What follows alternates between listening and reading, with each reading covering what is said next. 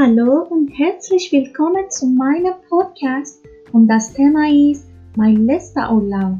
Also letzten Sommer bin ich mit meinem Mann und meiner Freunde nach Istanbul geflogen und wir sind eine Woche geblieben.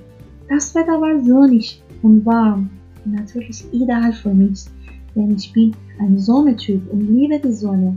In Istanbul haben wir in einem großen Hotel übernachtet und wir haben viel gemacht. Also am ersten Tag haben wir die Sehenswürdigkeiten besichtigt.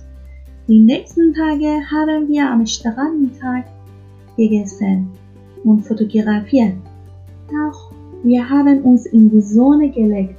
Nachmittags sind wir geschwommen und am Strand spazieren gegangen.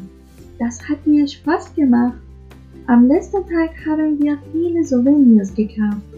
Ja, der Urlaub war super.